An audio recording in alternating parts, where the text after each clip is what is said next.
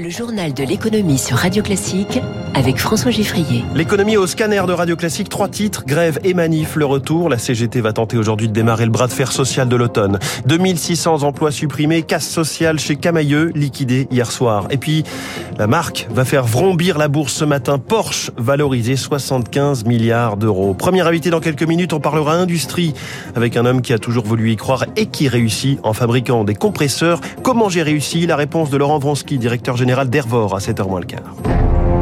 Radio classique. Augmenter les salaires et pas l'âge de la retraite. Voilà pour le slogan qui résume les deux combats du moment chez les syndicats grève nationale et manifestation aujourd'hui menée par CGT, FSU et Solidaire. Alors est-ce la journée qui va lancer la mobilisation contre les réformes? Pas sûr. La police s'attendrait à voir entre 3000 et 6000 personnes seulement défiler à Paris. Alors pourquoi cette mobilisation? Émilie Vallès, notre spécialiste des questions sociales, décode la stratégie de la CGT. Si l'on veut obtenir une augmentation générale du SMIC et du point d'indice des fonctionnaires, cela ne peut passer que par une mobilisation nationale. Et puis il faut aussi instaurer tout de suite un rapport de force sur les retraites, explique Céline Verzellotti, secrétaire confédérale de la CGT.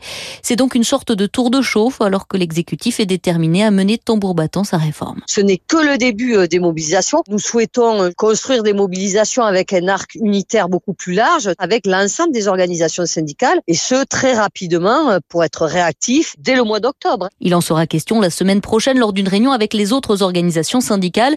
Pour l'instant, elles se tiennent à l'écart, notamment FO et la CFDT. Pour elles, il est trop tôt pour se mobiliser, analyse Dominique Andolfato, spécialiste des syndicats. On est plus dans la routine du coup de semonce de la rentrée sociale parce que c'est pas nouveau que la CGT descende dans la rue fin septembre. Donc pour l'instant, un certain nombre de syndicats, et notamment la CFDT, sont encore dans la voie du dialogue social, de l'échange. Et si le gouvernement précise ses intentions, s'il est inflexible sur la réforme des retraites, là, probablement que la CFTT sera euh, dans la rue. Mais même à ce moment-là, difficile de dire si les syndicats parviendront à mobiliser dans un contexte très anxiogène avec la guerre en Ukraine et la crise énergétique. Émilie Vallès, hasard de l'actualité, voilà qui va sans doute galvaniser les manifestants aujourd'hui. Cette casse sociale annoncée hier, c'est chez Camailleux, marque historique de l'habillement en France. Tout doit disparaître, hein. le stock.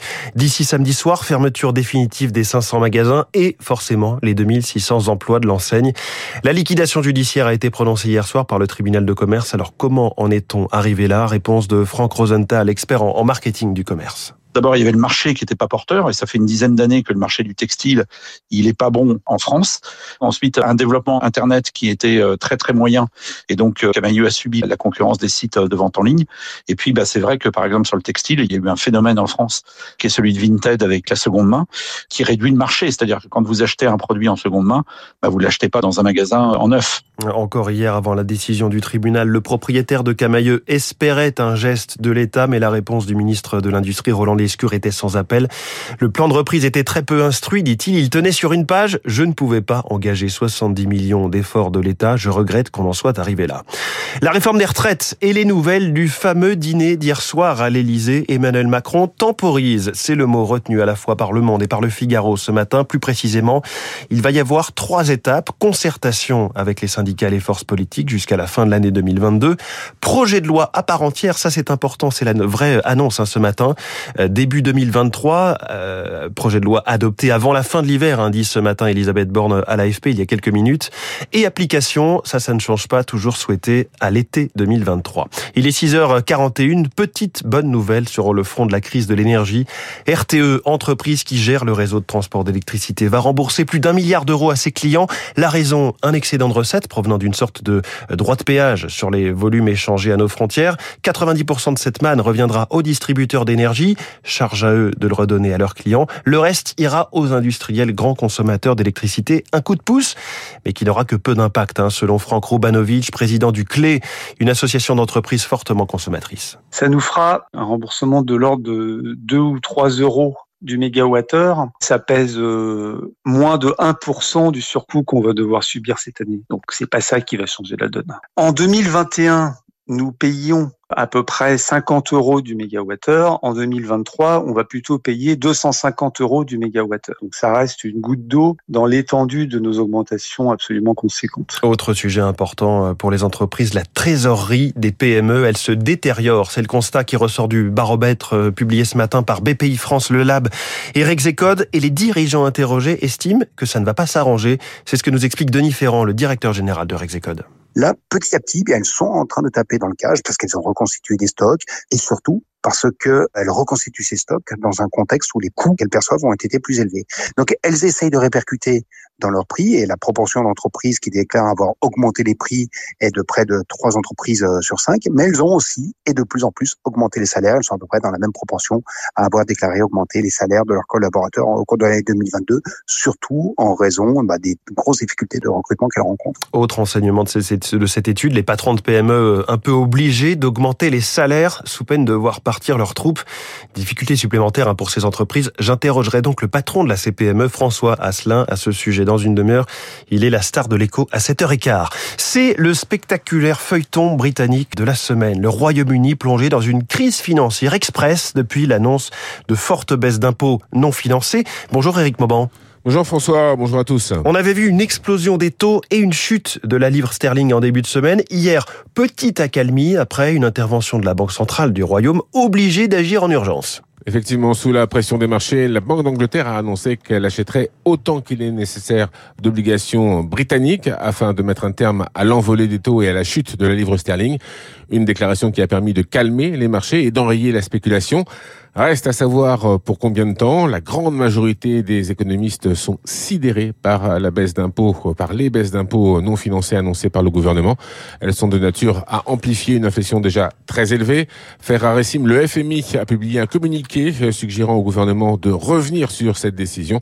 Washington s'en est même mêlé, invitant le Royaume-Uni à faire preuve de discipline fiscale. Cette brutale tension obligataire, autrement, je pourrais provoquer une chute des prix de l'immobilier et mettre des milliers de propriétaires dans l'incapacité de rembourser leurs crédits. Pas de réaction pour le moment du côté du gouvernement. Le ministre des Finances, Kwasi Kwarteng, botte en touche et promet davantage d'explications dans un nouvel événement fiscal fixé au 23 novembre. Le 23 novembre, ça paraît très loin à l'échelle d'un gouvernement qui n'est véritablement aux affaires que depuis dix jours, hein, puisqu'il avait d'abord été réduit au silence par la période du deuil pour la mort d'Elisabeth II. Merci et Éric Mauban en direct. Regardons plus largement la séance des marchés financiers. Hier, Dow Jones et Nasdaq plus 2%, CAC 40 plus 0,19 à 5765 points. Les obligations d'État françaises à 10 ans se sont un tout petit peu détendues avec euh, leurs homologues britanniques à 2,75%. L'euro remonte légèrement, 97 cents. À Tokyo, le Nikkei est en ce moment lui aussi en rebond, plus 0,73%. Autre fait marquant concernant les taux, les taux immobiliers en France. On connaît enfin le nouveau taux d'usure qui s'appliquera à partir du 1er octobre. Il va grimper de presque 0,5 points de pourcentage, passant de 2,57 à 3,05%. C'est une bouffée d'air frais, hein, attendue notamment par les courtiers qui estimaient que de nombreux dossiers de prêt étaient bloqués par le niveau trop bas du taux d'usure. Revenons à la bourse avec l'événement attendu depuis des semaines, l'entrée de Porsche. C'est ce matin sur les marchés, la filiale de Volkswagen est valorisée 75 milliards d'euros, de quoi gonfler la trésorerie du constructeur de plus de 9 milliards. Alors pourquoi faire?